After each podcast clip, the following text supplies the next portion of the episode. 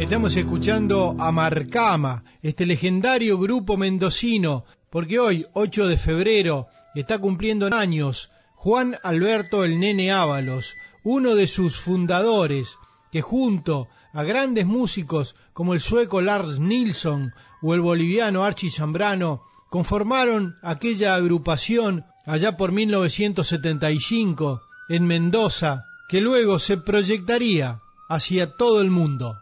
El nene Ábalos nos cuenta parte de esa historia.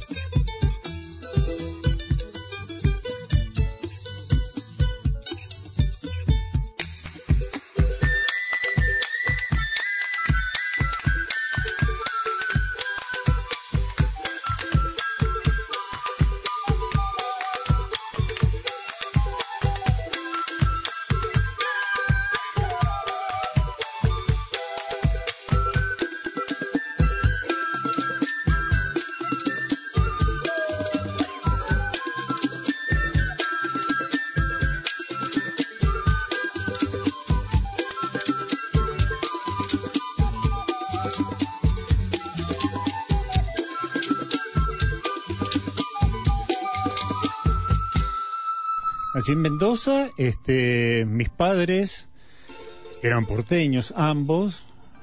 Berta y Juan Alberto vinieron en el año 42 aquí a Mendoza.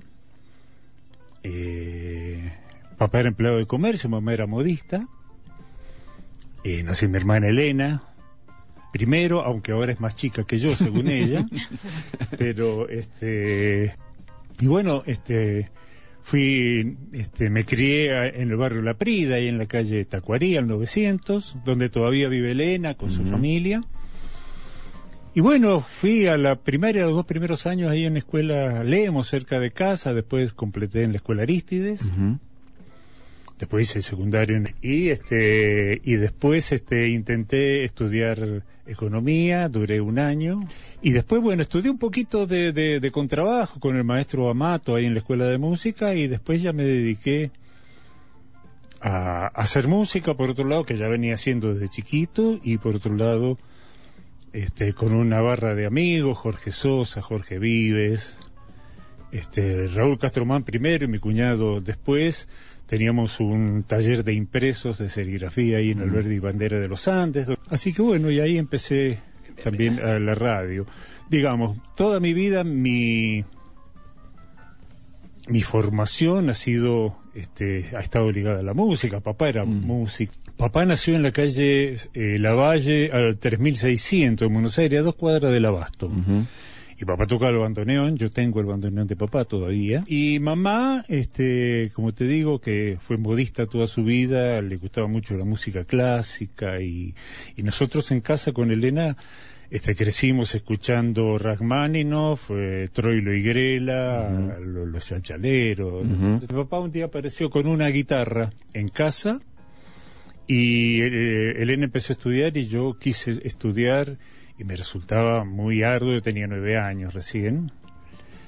Eh, después entré, eh, yo soy fundador de los Niños Cantores de Mendoza, eh, tenía nueve años, estaba recién ingresado al coro de la escuela Aristides, de, la escuela Aristides eligió algunos, yo fui uno de ellos, en la escuela Bombal después de, de las vacaciones de invierno, de ese año 60, empezamos eh, los ensayos.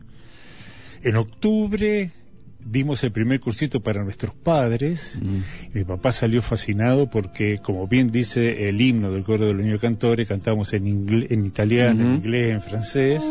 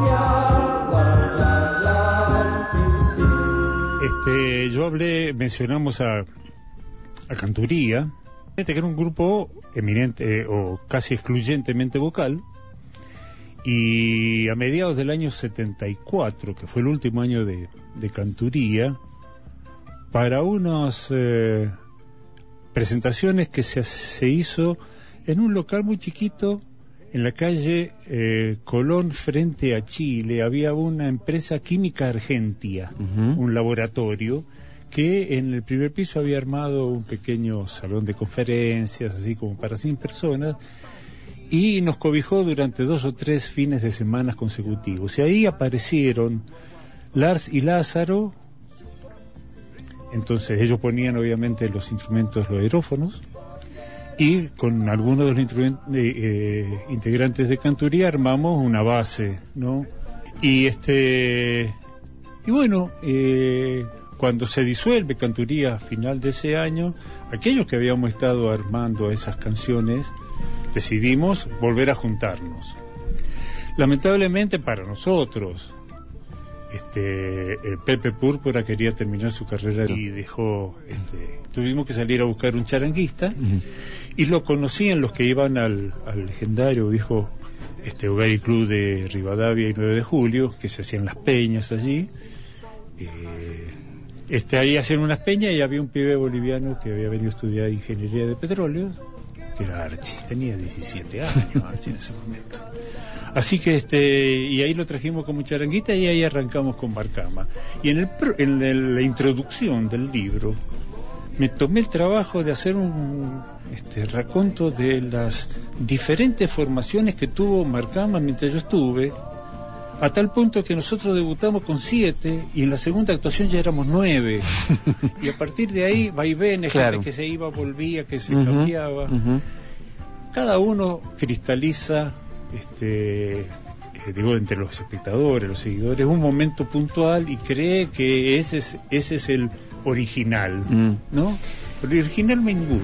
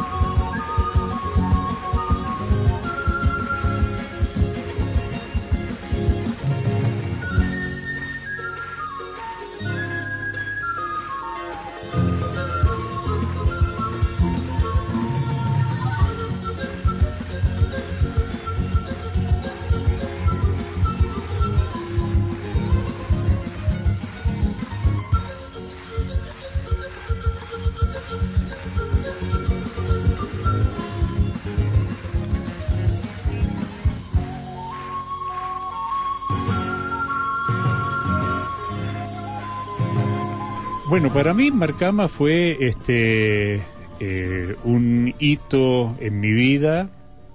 Cuando yo dejé el grupo, llevaba la mitad de mi vida dentro de, Marcama. Y este y sirvió para desarrollarme, para aprender, para crecer, para madurar un poco, no sé, pero este, me ayudó a, hacer este, el sustento de mi familia me pude comprar una Rural Rambler 69, de tener la casa, poder cancelar el crédito que teníamos allí en la casa del barrio municipal, donde todavía eh, vive Irma ahí, con, el Enzo. Y, y nada, ver la satisfacción de mis padres, que ya eran personas grandes y disfrutaban mucho de, mi tarea artística. para mí el hecho artístico, la expresión artística, este, ha sido colectiva, nunca mm. personal, nunca individual, nunca fui un solista. Más que orgulloso estoy satisfecho porque este, es lo que me gusta.